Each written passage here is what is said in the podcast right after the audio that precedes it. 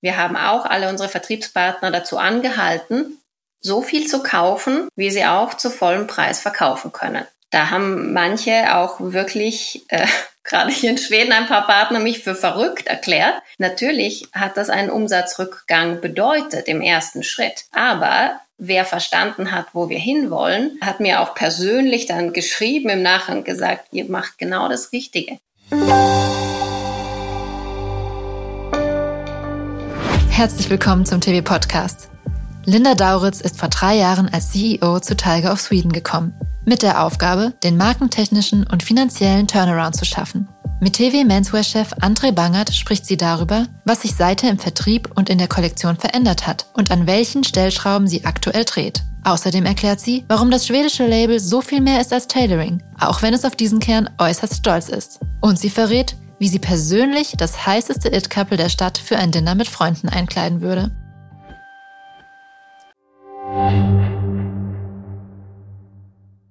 TV Tech Summit, der Digitalkongress der Fashionbranche am 17. April in Berlin. Hier erhalten EntscheiderInnen und Digitalverantwortliche Einblicke in erfolgreiche Digitalstrategien des Fashion Retail, einen Überblick an Trends und Tools zur Digitalisierung interner und externer Prozesse sowie Insights für eine exzellente Omnichannel-Strategie. Sichern Sie sich jetzt Ihr Ticket unter www.dfvcg-events.de slash tech-summit. Ich erinnere mich noch ganz genau, als ich so, es muss so ungefähr 20 Jahre her gewesen sein, als ich mal was Schickeres gesucht habe als mein Abiballanzug. Und da war ich ab und zu auch mal bei Wormland und da gab's immer dieses Label hinten so in der Ecke. Das war immer ein bisschen spannender, ein bisschen interessanter als der Rest. Hatte ein bisschen mehr Schliff, war auch, wenn man so reinschlüpfte, schlanker, meistens schwarz. Zugegebenermaßen auch immer ein bisschen teurer. Und das Label hieß Tiger of Sweden. Und auch deshalb freue ich mich sehr, dass die Chefin des schwedischen Labels heute bei uns im TV-Podcast zu Gast ist. Sie ist äh, halb Italienerin, halb Österreicherin, hat nach ihrem Studium über zehn Jahre bei McKinsey gearbeitet, war dann bei Hugo Boss und ist jetzt seit knapp drei Jahren CEO von Tiger of Sweden. Sie lebt und arbeitet in Stockholm, von wo aus sie uns auch heute zugeschaltet ist. Herzlich willkommen, Linda Dauritz. Dankeschön Ihnen fürs Willkommen heißen und freue mich hier dabei zu sein. Frau Dauritz, dass ich jetzt gleich am Anfang schon wieder Manswear, Anzug angesprochen habe, dieses Schubladendenken. Ärgert Sie das oder nicht? Nein, das ist wunderbar. Das ist ja die DNA der Marke Tiger of Sweden. Wir wurden vor fast 120 Jahren gegründet von zwei Schneidern.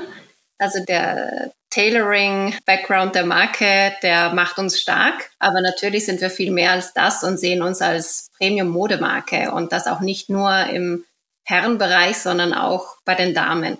Das ist vielleicht im deutschen Markt noch nicht so sichtbar, aber in Skandinavien würde ich sagen, ist das Business wirklich halb-halb Männer, Frauen. Das Label hat eine sehr interessante Vergangenheit. Ich spreche jetzt stark vom deutschsprachigen Raum. Ähm, man war früher ein bisschen nischiger, ist dann so ein bisschen mehr, vielleicht auch teilweise, Sie können mich korrigieren, ein bisschen günstiger geworden, hat Baukästen stärker äh, forciert in der Manswear und hat dadurch vor allen Dingen im deutschsprachigen Raum stark Marktanteil gewonnen. Wenn Sie jetzt so auf die Vergangenheit des Labels in Deutschland so zurückblicken, hat es im Nachhinein der Marke geschadet, so zu wachsen oder hat es ihr gut getan? Die Zeit, über die Sie gerade sprechen, da war ich noch nicht Teil des Unternehmens, deswegen kann ich da jetzt auch nicht so im Detail über die Hintergründe der strategischen Entscheidungen sprechen. Ich würde sagen, es hat natürlich der Marke gewonnen, in der Breite sichtbar zu sein, weil das gibt uns eine gewisse Markenbekanntheit im deutschsprachigen Raum. Allerdings steckte die Marke in gewisser Weise auch, wie Sie sagten, in einer Schublade. Und das hilft natürlich nicht, weil wenn man uns beschränkt auf, auf ein, eine Produktgruppe, den Anzug und dann noch Slimfit und äh, eine gewisse Machart, dann ja, dann ist man zwar extrem fokussiert und dafür bekannt, aber das entspricht ja nicht dem Zeitgeist. Also es ist ja nicht gegeben, dass jetzt über Jahrzehnte Slimfit-Anzüge tatsächlich den Zeitgeist treffen. Und das war auch nie im Sinne der Marke und im Sinne auch unserer Gründer. Wir sind tatsächlich entstanden, um das Tailoring zu demokratisieren und im Alltag den Anzug als beliebten Stil an die Konsumenten zu bringen. Und deswegen heute haben wir weitergeschnittene Anzüge und äh, das vertreten wir auch und somit sehen wir uns da eher als Pioniere im Tailoring und nicht als in einer Schublade gefangen. Wo sind Sie denn auf dem Weg hin zu mehr Total Look Sichtbarkeit und welche Dinge leiern Sie denn an, um auf den Flächen als Marke stärker wahrgenommen zu werden, auch jenseits des Anzugs, auch stärker in der Damenmode? Da arbeiten wir jetzt, würde ich sagen, schon seit drei, vier, fünf Jahren, seit wir den Vertrieb auch im deutschsprachigen Raum ähm, selber übernommen haben, konsequent mit unseren Vertriebspartnern daran, dass sie nicht nur in die Anzugsproduktgruppe kaufen, sondern eben auch in unsere Kompetenzen darüber hinaus. Wir sind sehr stark im Mantel, Outerwear, in den Hemden, ähm, in alles, was Tailoring nah ist. Aber wir hatten auch bis vor wenigen Jahren ein Standalone Denim Label, Tiger Jeans. Das haben wir aus Markenstärkungsgründen dann zusammengelegt mit der Hauptmarke Tiger of Sweden.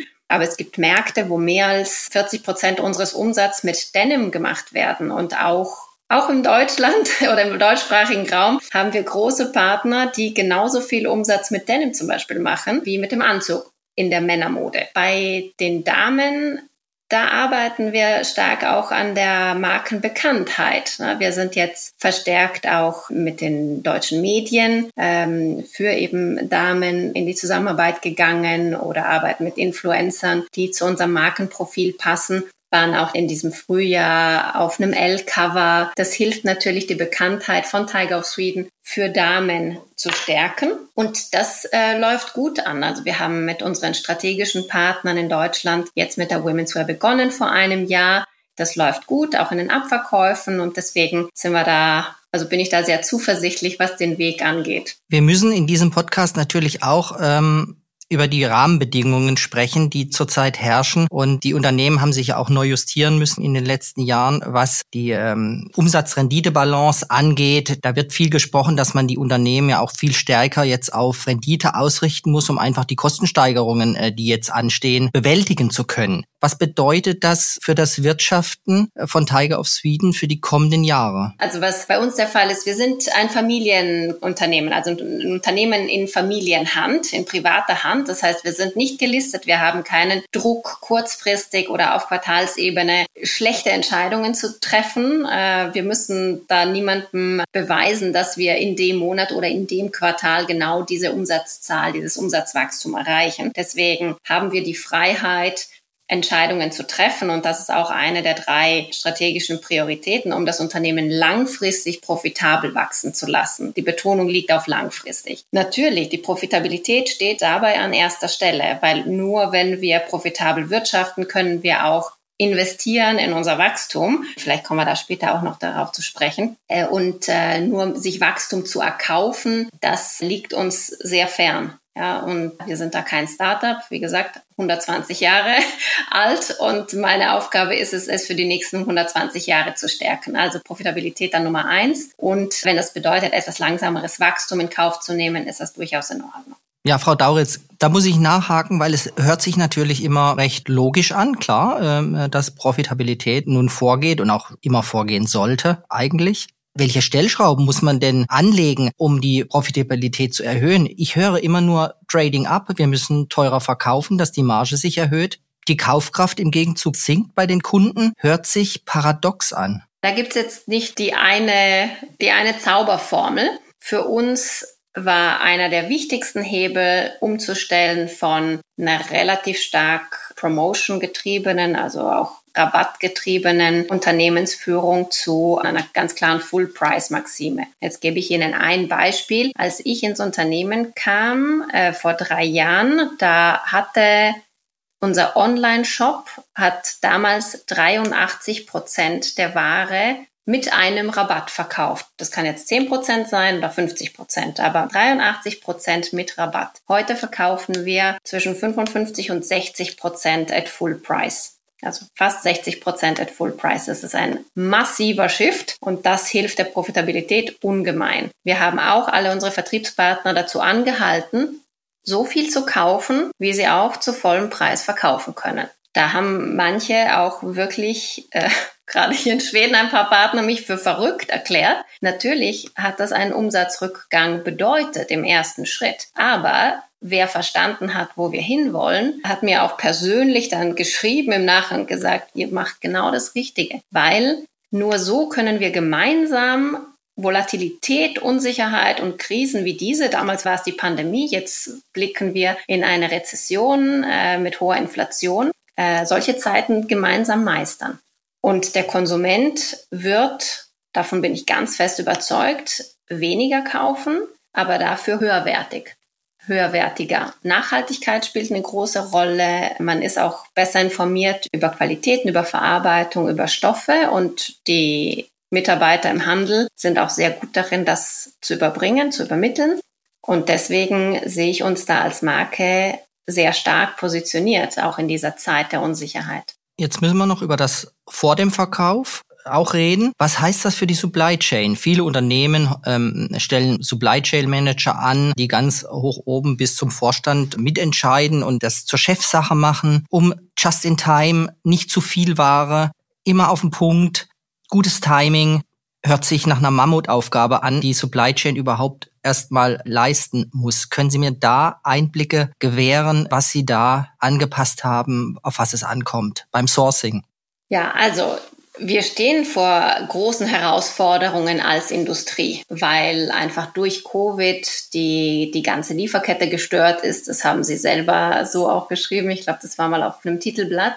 Letzten Endes geht es ja um ein Voraussagen der Nachfrage und dementsprechend ein Anpassen des Angebots. Und das ist in Zeiten, wie wir sie die letzten zwei Jahre hatten und auch die nächsten zwei Jahre sicher noch haben werden, extrem schwierig, weil einem komplett die Datengrundlage fehlt. Ich kann ja jetzt nicht aufs Vorjahr schauen oder aufs Vorvorjahr, das bringt alles nichts. Vor drei Jahren war auch wieder ein anderer Markt. Also ist das Beste, was wir tun können, sehr, sehr eng zwischen den Abteilungen zusammenzuarbeiten und schnell zu reagieren. Ich muss sagen, ich empfinde das als große Führungsherausforderung. Ähm, jetzt bei uns speziell, wir haben vor fünf Jahren Unmengen an Bestand gehabt.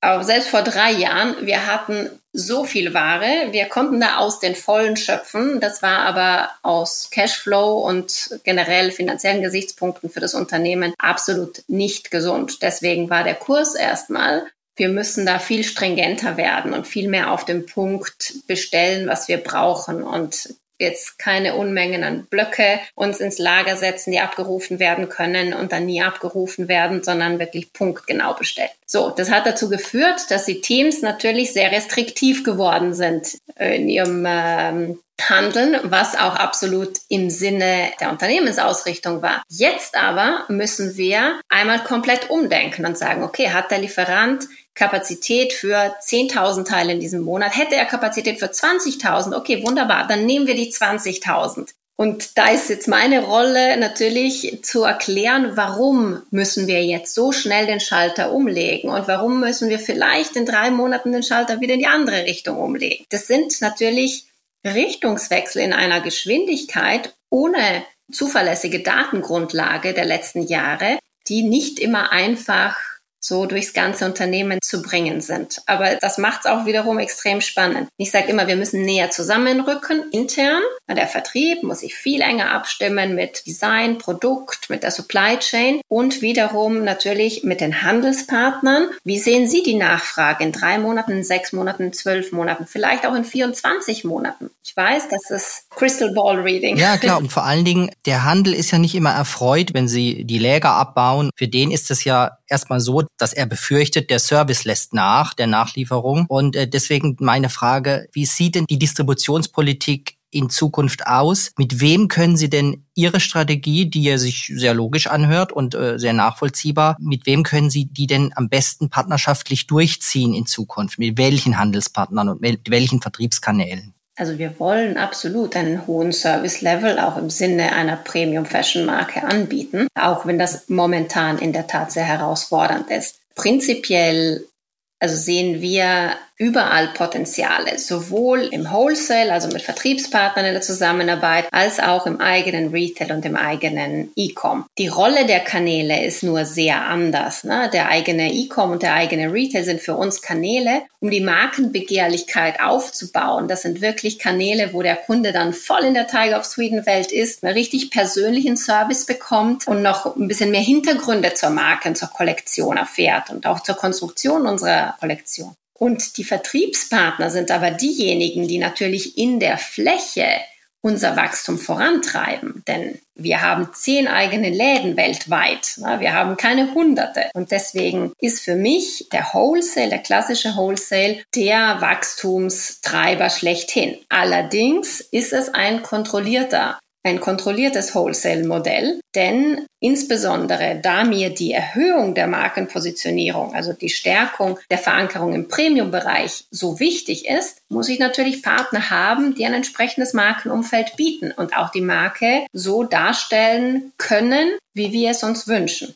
Da ist von uns natürlich gefragt, dass wir unterstützen mit Material, mit Unterstützung bei der Präsentation. Aber ich verstehe auch, dass es vielleicht nicht jeder Partner auf entsprechender Fläche bieten kann.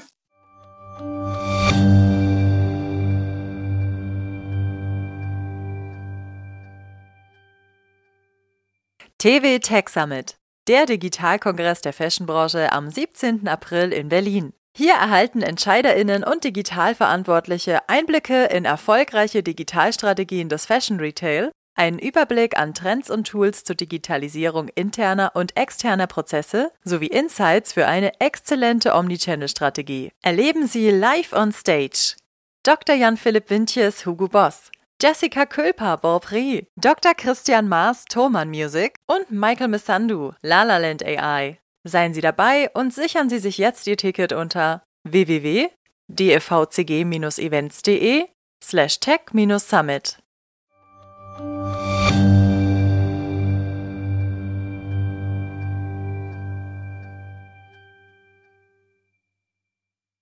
Inwieweit sind Sie bereit, auch Konsignationsmodelle anzubieten, gerade um Produktgruppen, die noch nicht so stark im Markt vertreten sind, äh, stärker sichtbar zu machen? Ja, das machen wir selektiv. Das haben wir im deutschsprachigen Raum mit, äh, mit Bräuninger seit anderthalb Jahren jetzt erfolgreich implementiert, sehe ich aber jetzt nicht als wirklich skalierbares Modell, weil das nicht wirklich, also jetzt in der Größenordnung, in der wir arbeiten, nicht wirklich so das Königsmodell ist, sag ich mal. Also die Vertriebspartner, die mit uns im Wholesale-Modell zusammenarbeiten, erzielen sehr erfreuliche Margen, wenn ich das so aus den, aus den gängigen äh, Marktreports richtig ablese. Und wir sind mit dem Geschäftsmodell auch sehr glücklich. Von daher werden wir mit dem Wholesale-Modell weiter wachsen. Lassen Sie uns noch mal über den Kunden von Tiger of Sweden reden. Das hat auch mit der Positionierung im Markt zu tun. Wie genau kennen Sie Ihre Kunden? Ja, wir haben ein, ein Loyalitätsprogramm, die Tiger Society. Da kennen wir unsere Kunden sehr genau. Aber da der Löwenanteil unseres Umsatzes im Wholesale liegt, kennen wir da natürlich die Mehrheit der Kunden nicht. Daher würde ich sagen, wir haben ein gutes Grundverständnis, aber so über alle Märkte hinweg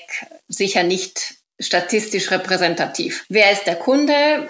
Der lässt sich auch nicht so in eine Schublade stecken. Ich glaube, wenn Sie jetzt so ein Targeting bräuchten, würde ich sagen 25 bis 45. Interessiert, neugierig, legt viel Wert auf Qualität, aufs Handwerk, also tatsächlich auf die Verarbeitung von Bekleidung, ist äh, informiert in Bezug auf Sustainability, sucht aber was Außergewöhnliches und ist modisch auch informierter als der Durchschnitt, würde ich sagen. Wir zeichnen uns ja durch eine sehr zeitlose Ästhetik aus, äh, das skandinavische minimalistische Design, aber es sind immer überraschende Details dabei oder Materialien, die eben man besonders zu schätzen weiß und das sucht der Kunde und findet es bei uns. Anknüpfen an das, was Sie sagen, ist mir aufgefallen, dass Tiger of Sweden sehr rührig ist, was Marketingaktivitäten angeht. Zum Beispiel eine exklusive Linie für Bräuninger und auch der Launch der Kooperation mit dem Journalisten Ben Kopp für Matches Fashion. Wenn Sie dazu was sagen, warum Sie das gemacht haben und was man denn noch erwarten kann, auch Stichwort, viele machen ja auch Kooperationen, was Sie davon halten, einfach um Content zu schaffen, Gesprächsstoff, Sichtbarkeit zu schaffen. Was hat es damit auf sich? Also grundsätzlich in der Tat sind wir sehr im Marketing aktiv, weil wir eben die Marke auch stärken wollen und investieren da in unser Wachstum. Kollaborationen wie mit Bräuninger und Matches Fashion machen wir grundsätzlich, um neue Zielgruppen anzusprechen und unsere Markenwerte in dieser Kollaboration zu transportieren. Wenn wir jetzt über Bräuninger sprechen, Bräuninger steht wie wir für Qualität und Liebe zum Detail und deswegen haben wir da einfach Teile ausgesucht, die die Bräuninger Kunden von Tiger of Sweden sehr, sehr lieben und haben die nochmal neu interpretiert mit Akzenten in dem klassischen Bräuninger Orange Lounge und äh, haben so auch eine Garderobe geschaffen, eine Kapsel geschaffen, die, ich sage mal so, für den Alltag tauglich ist und den Spagat schafft zwischen Tailoring und Casual Wear. Da sind wir wieder beim Total Look Gedanken. Ich finde, der kommt in der Capsule und in der Kampagne, die wir dazu geshootet haben, sehr, sehr gut rüber, sowohl in der Women's Wear als auch in der Men's Wear. Ben Kopp ist ein langjähriger Freund der Marke. Der ist tatsächlich schon seit über 20 Jahren mit der Marke verbunden, als er selber ein sehr, sehr junger Fashion Editor war. Und er zeichnet sich aus durch seinen sehr markanten Tailoring-Stil aus den 70er Jahren. Und über ihn kam dann die Idee, dass wir für Matches eine Capsule Collection designen und bei Matches vertreiben. Matches ist natürlich Upper Premium eher Luxury als Plattform und somit erschließen wir uns neue Zielgruppen auf einem höheren Preispunkt. Ich habe mal reingeguckt. Sie sagen das so so nebenbei. Es ist schon, ähm, ich kann nur empfehlen, mal auch reinzugucken bei Matches Fashion. Also ein Pulli, der so knapp unterm Bauchnabel endet für 345 Euro, ist schon interessant. Also wie läuft's denn? Es fliegt raus. Also wir hatten nach vier Tagen einen Sell-Through von 30 Prozent. Also ich bin sehr zufrieden. Matches ist sehr zufrieden. Matches fragt nach einer Nachlieferung. Auf kleinem Niveau sind Sie das angegangen? Ja, wir sind das auf kleinem Niveau angegangen. Aber wir hatten jetzt zum Beispiel in der Frühjahr-Sommer-Kollektion ähm, eine Kollaboration mit der schwedischen Leinenweberei, die auch hier den königlichen äh, Palast beliefert in Stockholm in Schweden. Und das war extrem hochwertig. Class Bowls Linnen, schwedisches Leinen. Und da war der Anzug auch über 1000 Euro. Und das hat sich auch sehr, sehr gut abverkauft. Also das stärkt meine Überzeugung, dass die Kunden Qualität erkennen. Natürlich sprechen wir damit eine kleinere Zielgruppe an, das ist absolut klar. Aber wenn die Kunden die Qualität zu schätzen wissen, dann sind sie absolut auch bereit, höhere Summen zu zahlen. Und im Handel kommt es entgegen, weil die Frequenzen sinken, also sind höhere Durchschnittsbonds für alle von Vorteil. Lassen Sie uns nochmal auf Ihre Person zu sprechen kommen. Sie waren ja lange bei McKinsey und dann äh, Hugo Boss. Jetzt sind Sie ganz oben an der Spitze. Wie ist denn so Ihr Führungsstil und was hätten Sie so nicht erwartet vor drei Jahren, als Sie die Stelle angetreten haben? Ich fange mal hinten an. Ich hätte erwartet, mich einsamer zu fühlen. Man sagt ja so, man fühlt sich an der Spitze einsam und man hat immer die Sorge, wem kann ich vertrauen? Sagt man mir überhaupt alles? Das habe ich überhaupt nicht. Also ich suche schon auch immer sehr aktiv den Dialog, natürlich mit dem Führungsteam, aber auch mit jedem im Unternehmen. Der Vorteil von einer kleinen Marke ist, dass ich äh, nahezu jeden persönlich kenne mit Namen und etwas persönlichem Hintergrund. Aber ja, also das ist jetzt nicht wirklich anders, als jetzt sagen wir mal bei McKinsey ein größeres Transformationsprogramm zu führen. Ja, da hat man natürlich nicht so ein großes eigenes Team, aber die Organisation, die Brand, für die man das macht, die hat ja auch hunderte und tausende Mitarbeiter, ist eine andere Art von Verantwortung natürlich, aber in der Sache ist es nicht wirklich viel anders. Natürlich bin ich personalverantwortlich für sehr viel mehr Kollegen heute. Recruiting ist ein großes Thema. Was tun Sie, um gutes Personal oder gute Mitarbeiter zu finden, ein gutes Team zusammenzustellen? Ja, ein gutes Team äh, zusammenzustellen ist tatsächlich heutzutage nicht so leicht. Wir sind in einem äh, Kandidatenmarkt. es sind mehr die Mitarbeiter, die sich aussuchen können, für wen sie arbeiten. Ich glaube, das Wichtigste ist, ehrlich zu sein ehrlich in Bezug darauf, was man bieten kann, was man bei uns lernen kann, welche Wachstumschancen man hat und Weiterentwicklungsmöglichkeiten, aber auch ehrlich in Bezug darauf, was wir nicht bieten können, was man nicht erwarten kann. Ich sage immer, wir sind ein kleines Unternehmen, das heißt, wenn du jetzt von H&M oder Adidas kommst, wirst du nicht dieselbe Infrastruktur haben, die du dort vorgefunden hast. Aber du wirst viel mehr rechts, links, oben, unten mitbekommen, was im Unternehmen läuft. Das heißt, du bekommst sehr schnell einen Gesamtüberblick darüber, wie ein Modeunternehmen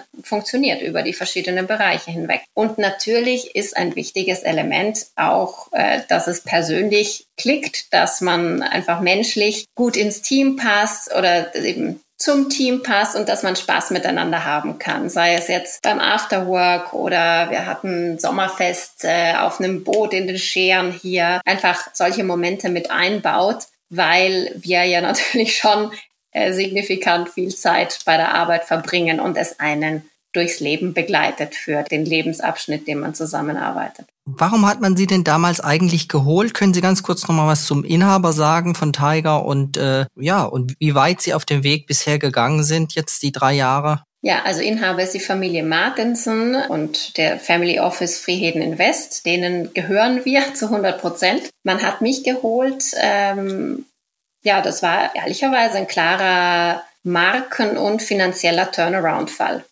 Das klingt jetzt ganz krass. Dramatisch. Ist es nicht, ja. Also finanzieller Turnaround geschafft, Marken-Turnaround arbeiten wir dran. Äh, aber das ist genau das, was Sie vorher ansprachen. Wenn man zu sehr in der Breite distribuiert war und zu stark auch teilweise mit den Preisen runtergegangen ist, um sich den Umsatz in der Breite zu erkaufen, dann ist das langfristig nicht wirtschaftlich. Und der Markenkern und das, was für die Marke steht, wird dann auch verwässert. Und meine Aufgabe war es, das Unternehmen so auf die Beine zu stellen, dass es langfristig profitabel wachsen kann und die Marke so zu stärken, dass wir international im Premium- und Upper-Premium-Bereich wachsen können. Dann habe ich noch eine letzte Frage, Frau Dauritz. Wenn Sie jetzt das äh, bekannteste It-Couple der Stadt, das geht jetzt zu einem Dinner mit Freunden, sagen wir mal so, relativ smart, smarter Abend ist geplant, Samstag, man hat sonntags nichts zu tun. Und Sie können die beiden einkleiden. Wie sehen die denn dann aus in Tiger of Sweden? Also, dann würde ich ihr vorschlagen,